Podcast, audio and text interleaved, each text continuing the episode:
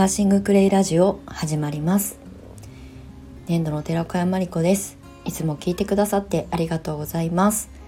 はい、えー、今日はうん11月13日新月ですね。でえっ、ー、と11日1111の日まあゾロ目ですよね。の日に、まあ、プラス一粒万倍日。であと昨日12日も一粒万倍日。で今日が13日月曜日新月さそり座新月かな？ということでちょっとねこう1絡みの日が続いたりとか、まあ、一粒万倍日のあの1がねあの漢数字の1ですけれどもあと新月もね始まりのタイミングなのでなんかこう新しいこととかうんこれまでやってきたことを見直して手放してまたブラッシュアップしてみたいなこの3日間がすごいねこうパワフルというか、まあ、このタイミングだからこそスタートしたいこととか見直したいこととか、まあ、とりあえずアイデア浮かんじゃったから発信しようみたいなことをね結構私は感じているので今日はねあのアーシングクレイの新しいクラスのお話をさせてもらおうかなと思います。はい、えーと、これまでですねクレイセラピストを育成する教室業を、まあ、メインに看板、えー、講座としてねやってきて6年。で今7年目に入ったんですけれども今はねクレイセラピストのさんの育成はもう一旦こう引退という形を取らせていただいて養成講座は今やっていないんですけれどもただねこうクレイを伝えていく上で今このタイミングで、まあ、クレイをねあの知識を身につけたいとかねあのクレイの、まあ、取り入れ方をね学びたいっていう方も、まあ、ずっとずっと横ばいのように増えてるんですよね。で、まあ、私が独立した2014年の春から、まあ、今約10年経とうとしているところで、まあ、この10年間を振り返ったりとかねあと、うん、自分自身がクレイセラピーを伝える一人の人間としてやってきたこととかあとは今度は生徒さんたちと向き合って、まあ、資格を取っていただいたりとか活動サポートしたりとかっていうことをねもうずっとずっとそれだけにあの没頭してね走ってきた、まあ、トータル10年なんですよね。でまあ11年目に来年入るので、まあ、そこでねあのまだまだクレイのことを伝えたいし、まあ、伝えきれてないしもっともっと可能性があるしその可能性の部分ってどういうふうに伝えていけばいいのかななんて思いながら、まあ、この1年2年過ごしてたんですよね。で、まあ、去年の年末に、えーと、生まれ故郷の茨城県に帰ってきて、まあ、U ターンしてきてここからできることとかをねいろいろ考えて自問自答して自分と対話をしながら本当にやりたいことって何だったんだっけっていうところをねあのすごくフォーカスして向き合った、まあ、約1年なんですね。で、まあ、出た答えっていうのはやっぱりクレイを伝えたいしクレイの楽しさを伝えたいしクレイが持つ、うん、まああのそれぞれのね作用とかっていうところの可能性はもちろんなんですけどあのクレイを学んだ皆さんとかねクレイに興味を持って、まあ、愛用していらっしゃる皆さんとかなんかこうクレイを伝えていくっていうことの楽しさだったりとかうんなんかもう楽しいに特化した講座みたいなものをねやりたいなってずっと思っていて、うん、なんかあのどういう形にしていけばいいかななんていうことをずっと考えてて。まあ、あっという間に1年とか経っちゃったんですけどここ最近ですね、まあ、いろんな発信をしてきたから整理整頓できたっていうのが、まあ、正しいんですけどなんかねこのあのエビデンスとか数字とかうん自分の体の症状がこうだからどういうふうにクレイを使えばいいのかっていう対処療法的な、まあ、学びをね今まであのご提供させていただいてたんですけどもともと私が独立した1年目に立ち上げた開業したねサロンは予防医学っていうところのキーワードで始めたんですよ。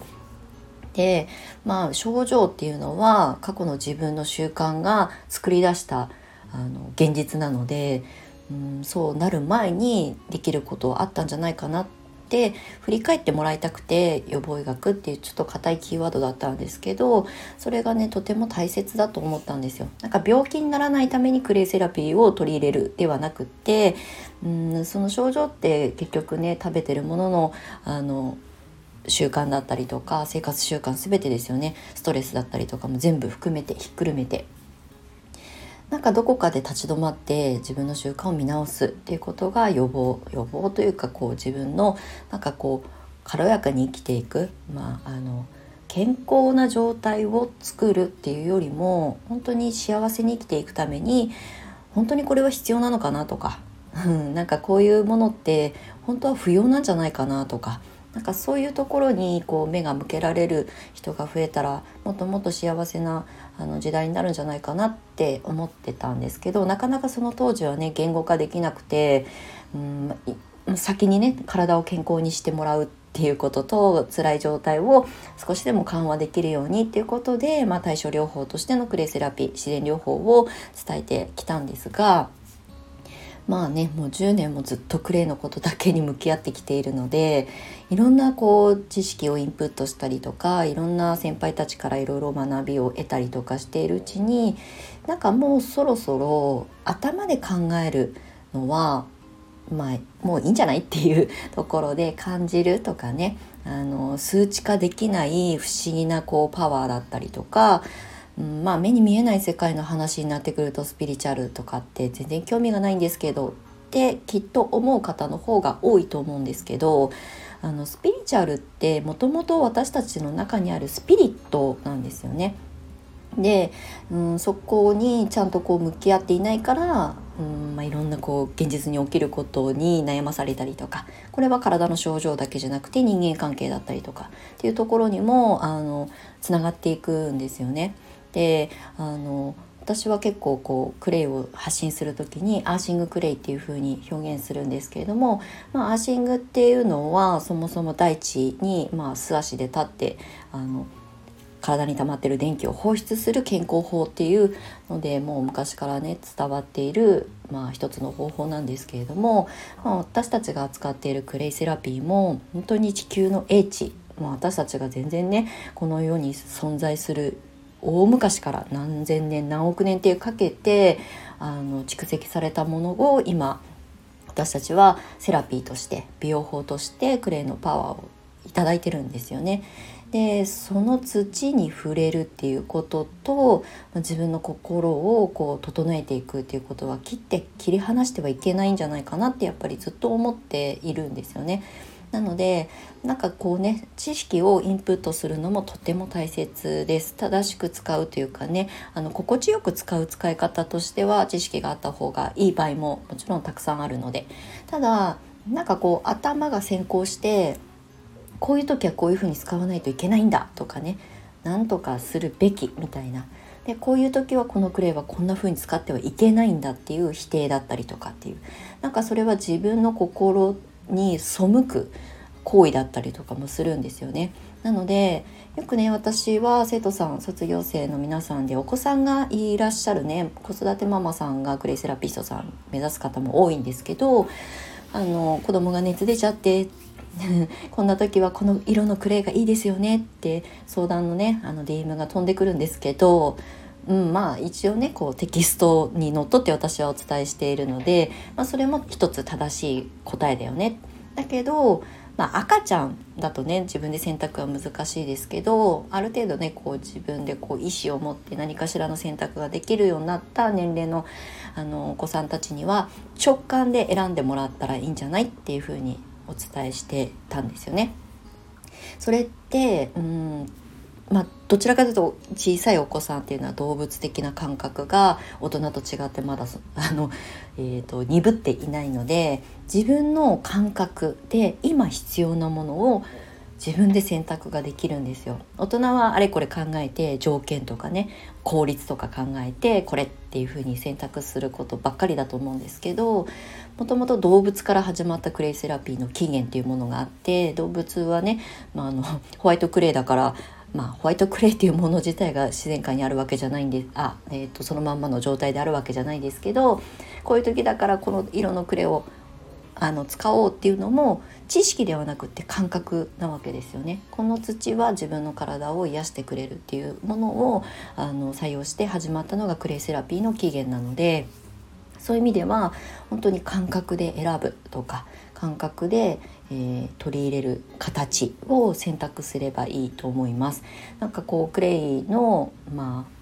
パウダーで使う使い方じゃあそれを形を変えてファンデーションしましょうとかうんなんかこうお手当で使う時にシップがいいのか、えーと、オイルと混ぜてねこうクリームを作って塗り込んだ方がいいのかとかねいろいろこう自分の頭でこう考えながら選択すると思うんですけどただその時に感じてこの形で使いたいとか今日はなんかわかんないけど理論上はきっとグリーンクレイがいいんだと思うんだけどホワイトが今日はなんか欲してるんだよね心から。っていう。そこにすごくフォーカスしてほしいなって本当に私はずっと理論を教えてきたからゆえに思うことがあります。はい、なのでね あのアーシングクレイまあ、エッセンスクラスっていう名前をつけて、まあ、2024年からスタートしようと思っております。これまであのクレセラピスト、ね、あの養成講座を、まあ、資格取得を目指していただく方たちのサポートとしてやってきたんですけど今私が届けたいクレセラピーの、まあ、形伝えたいあり方みたいなものは本当に心で感じてほしいっていうところですね。まあ、もちろんねあの多少理論的なこともお話ししますしあとはクレーンに触れて粘土遊びのように、まあ、の地球とつながる学びと遊びっていう風にねあのちょっとコピーを作ったりとかしてるんですけどあとねあの心の部分まあ、どう感じるのかっていうことと本当にこう数値化できない不思議なパワーを持つクレイのその可能性をねあの肌で感じるとか心で感じるとかね自分の体がどう感じてるかっていうことも感じるっていうところであのシャーマニッククレイとかをね採用したまあクラスっていうのかな。セッションに近いですね。私の講座ってなんだかんだ言って結局、まあ、のテキストには沿ってねあの進めるんですけどどう思う？っていうことをねどう感じた？とかなんでそういう質問が出てくるのか？どういうふうに伝えたいと思ってるから、まあ、私に聞いてくれるんだよね。じゃあその答えは自分の中にしかないよね？みたいなことをよくお話しするのであのクレイセラピス養成講座も、まあ、受けてくださった方はあの記憶にあるかもしれないんですが結構ねセッションに近いんですよね。で、まあ、私はきっとそういうコミュニケーションが楽しくて講師を続けてこれたと思っているので、まあ、このアーシングクレイエッセンスクラス一応クラスっていう風につけてますけれども本当にセッションみたいな感じで一緒に会話をしながらコミュニケーションを取りながらね、やっぱりクレイっていいよねっていうことをね楽しめるようなそういう時間をねあの共有できたらと思っております。はい、まあ、あの近日中に、えー、まずはメンバーシップのメルマガの方から先行のご案内をさせていただいて、えっ、ー、と2024年の新春から開校という形で今準備を進めておりますので、もしご興味ある方はあの概要欄の方からメンバーシップの方にご登録いただけたら、あの無料のメルマガなので。あのぜひあのポチッとあの入力して、えーと、登録してお待ちいただけたら嬉しく思います。はいということで、えーと、今日はすごく抽象的なお話が多かったと思うんですけどでもこうすごく効率効率効率もうとにかく時短とかねなんかそういう世の中に私たちは生まれ育ってせかされて生きてきてこういう時にはこれが正しいんだとかっていう是非で選択をするようなまあうん、まあ生き方というかねそういうのが当然のように私たちは染みついてると思うんですけど、うん、なんかね心で感じるとか直感とかもそうですけどそこをもう一度ちゃんとこう向き合って自分の心の声を聞いてほしいしそれは魂からの叫びであったりとか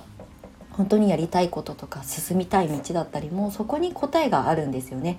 なので、まあ、そういうお話なんかもね盛り込みながら本当に楽しいあのコミュニケーションの場にしていきたいと思っております。はいということで今日も長い収録に最後までお付き合いいただきましてありがとうございました。ライブ配信はねちょっとまたあの回を改めて、えー、それをアーカイブに残すみたいな形は、まあ、日々の中ではなくてたまにやろうかなと思っておりますのでそれもあのお付き合いいただけると嬉しく思います。はいということで、えー、今日新月素敵なあの一日をお過ごしください。また次回の収録配信でお目にかかりましょう。年度の寺子屋まりこでした。またね